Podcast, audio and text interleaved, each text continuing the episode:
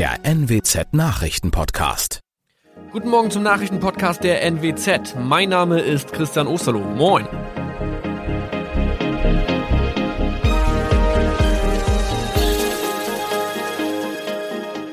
Und das sind unsere regionalen Nachrichten am Morgen. Die Grünen wollen Moorstraße in Oldenburg umbenennen. Viereinhalb Jahre Gefängnis für Falschgoldhandel. Und Landkreis Kloppenburg meldet ersten Omikron-Fall. Der Name Moorstraße könnte laut den Oldenburger Grünen rassistisch aufgefasst werden. Deshalb fordern diese eine Umbenennung. Die Straße wurde allerdings nach Hermann Moor benannt, einem der ersten Siedler in der Gegend. Um Missverständnisse auszuschließen, beantragen die Grünen eine Änderung in Hermann Moor Straße.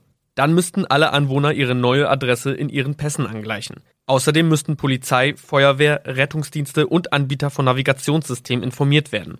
Die Stadtverwaltung schlug vor, ein Zusatzschild mit Informationen zur Person Hermann Mohr anzubringen. So könne man alle Irritationen beseitigen. Tobias G. musste wegen dem Verkauf von Falschgold am Mittwoch vor das Landgericht Oldenburg. Nachdem der Schortenser bereits im Mai zu einer Freiheitsstrafe von mehr als drei Jahren in Jever verurteilt wurde, betrieb er seinen Handel auf eBay Kleinanzeigen weiter. Das wog bei der Verhandlung schwer auf. Der 27-Jährige schrieb in die Inseratsüberschrift das Wort plated, was so viel bedeutet wie überzogene und nur vergoldete Ware. Da im weiteren Anzeigentext aber die Rede von einem Reinheitsgrad war und die abgebildeten Goldbarren eine Seriennummer trugen, handelt es sich hierbei um eine Täuschung. Tobias G. wurde zu viereinhalb Jahren Haft verurteilt. Ein weiterer Fall der neuen Omikron-Variante ist am Mittwoch im Nordwesten bekannt geworden. Der Kreis Kloppenburg bestätigt, dass eine Frau bei ihrer Rückreise aus Südafrika am Hamburger Flughafen positiv getestet wurde. Sie befindet sich weiterhin in Hamburg in Quarantäne. Da die Frau im Landkreis Kloppenburg lebt, sei auch das Gesundheitsamt Kloppenburg für diesen Fall zuständig. Zuvor gab es bereits bestätigte Omikron-Fälle in der Wesermarsch und im Kreis Leer. Das waren unsere Nachrichten aus der Region. Weitere aktuelle News aus dem Nordwesten finden Sie wie immer auf NWZ Online. Und Aktuelles aus Deutschland und der Welt hören Sie jetzt von unseren Kollegen aus Berlin. Vielen Dank und schönen guten Morgen. Ich bin Maja Däne und das sind heute unsere Themen aus Deutschland und der Welt. Aussicht auf Corona-Impfungen für alle im Juni. Gesundheitsminister Spahn kündigt Ende der Impfpriorisierung an. Corona-Notbremse hat die letzte Hürde genommen.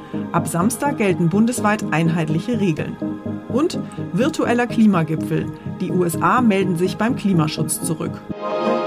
Wir beenden diese Corona-Krisenwoche heute mal mit einer guten Nachricht.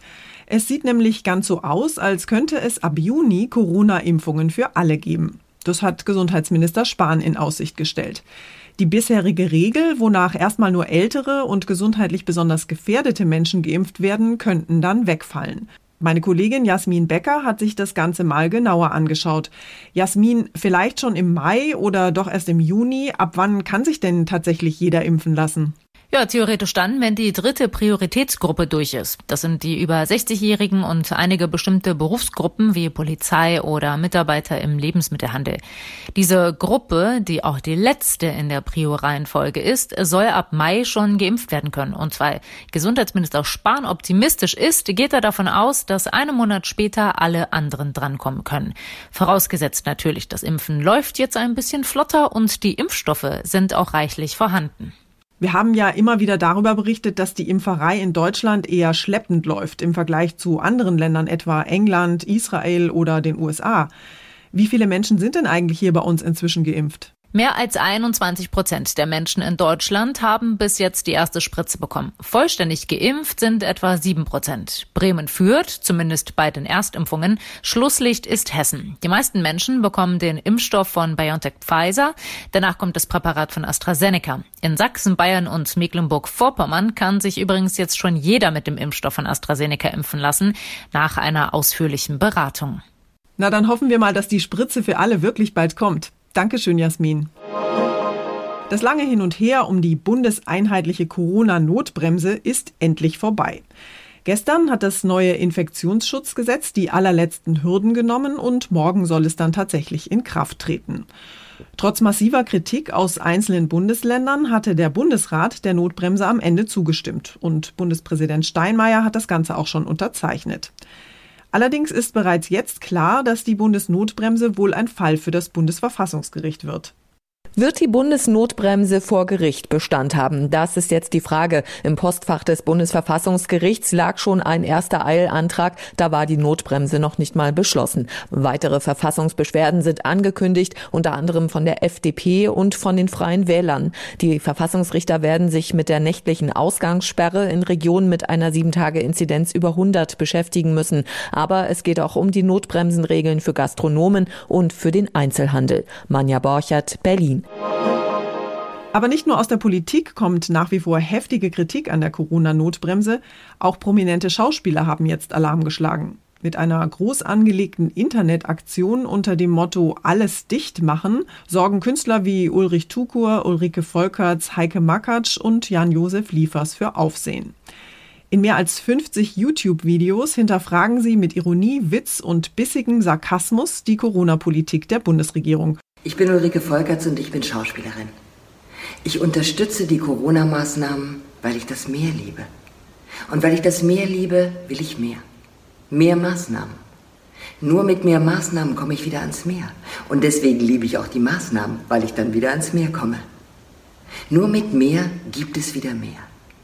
In den sozialen Medien stieß die Aktion einerseits auf begeisterte Zustimmung, aber auch auf vehemente Ablehnung. Die Kunst- und Kulturszene leidet seit mehr als einem Jahr schwer unter den Corona-Maßnahmen. Viele Schauspielerinnen und Schauspieler in Deutschland haben seit März 2020 kaum Einkommen. Die internationalen Staats- und Regierungschefs beschäftigen sich derzeit ja nicht nur nonstop mit Corona, sondern auch noch mit einer anderen großen Krise. Beim Online-Klimagipfel, der seit gestern unter der Regie von US-Präsident Biden läuft, geht es um die dringend nötige weltweite Energiewende. Biden hat zu einem gemeinsamen Kraftakt aufgerufen und sieht besonders die größten Volkswirtschaften in der Pflicht. Die USA selbst wollen bis zum Ende des Jahrzehnts ihre Treibhausgasemissionen im Vergleich zu 2005 mindestens halbieren. Unsere Korrespondentin Tina Eck in den USA verfolgt auch heute am zweiten Tag den virtuellen Klimagipfel. Tina, es waren ja bisher viele wohlfeile Worte zu hören und es wurden jede Menge Versprechen gemacht. Ja, prima Klima auf der ganzen Linie. Es gab Versprechen der Besserung und ehrgeizige Klimaziele rundrum, äh, selbst von den schwierigsten Kandidaten China, Brasilien und Russland. Bei diesem Gipfel scheint es, sind alle anderen Differenzen vergessen. 40 Staaten ziehen an einem Strang, wie vom Gastgeber dringend empfohlen. Keiner kann das allein schaffen, sagte Biden. Wir alle, vor allem die Größten unter uns, müssen zusammenarbeiten. Dies ist ist das entscheidende Jahrzehnt. Die Uhr tickt, die Zeit drängt, aber wir können es schaffen. Präsident Biden hat ja auch die wirtschaftlichen Möglichkeiten betont, die eine Energiewende mit sich bringen kann. Und da wollen die USA ja offensichtlich Vorreiter sein. Äh, das stimmt. Biden betonte ganz konkret die vielen neuen Jobs, äh, die eine Energiewende und neue Technologien schaffen würden. Ich sehe Autoarbeiter, neue Wagen bauen, Elektriker, neue Ladevorrichtungen an den Autobahnen errichten, schwärmte Biden.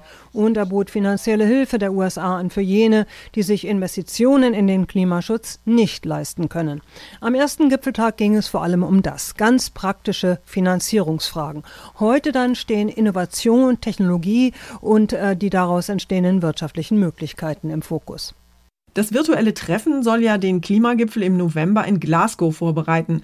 Worum wird es denn da ganz konkret gehen und was ist eigentlich das Klimaziel, auf das man sich da einigen will oder muss?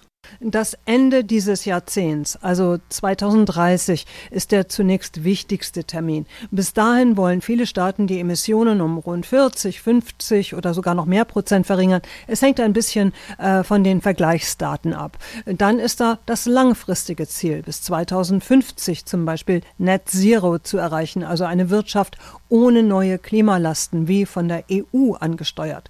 Kernziel ist, die Erderwärmung, wie in Paris beschlossen, unter zwei Grad zu halten. Aber dafür muss sich bis 2030 noch eine Menge tun, weltweit.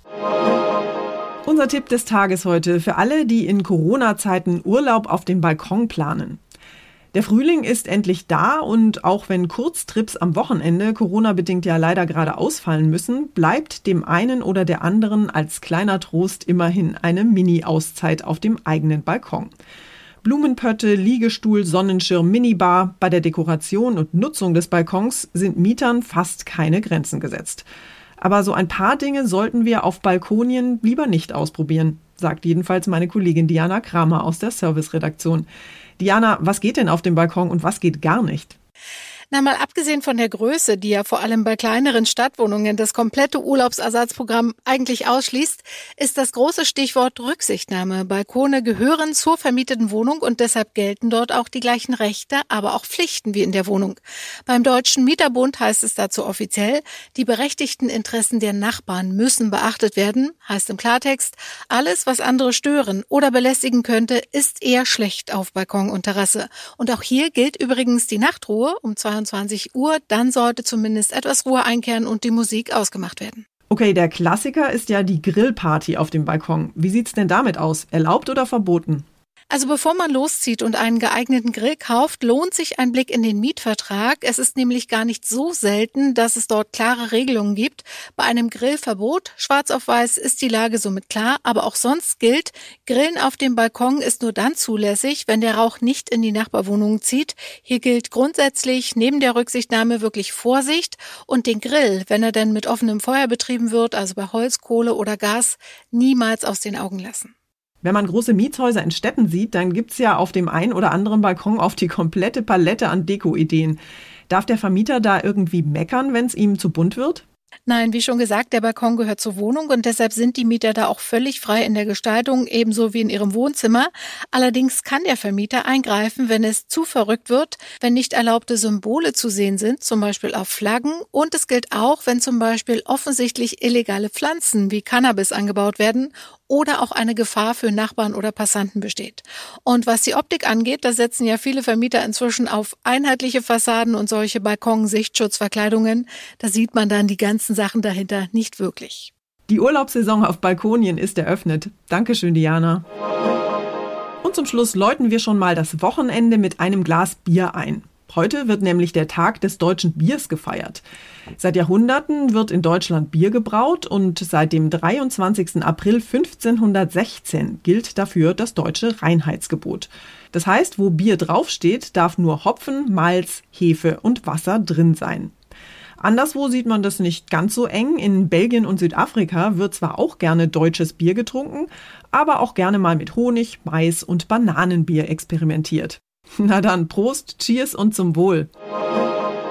Das war's von mir für heute. Ich bin Maja Däne und wünsche Ihnen ein schönes Wochenende. Tschüss und bis Montag.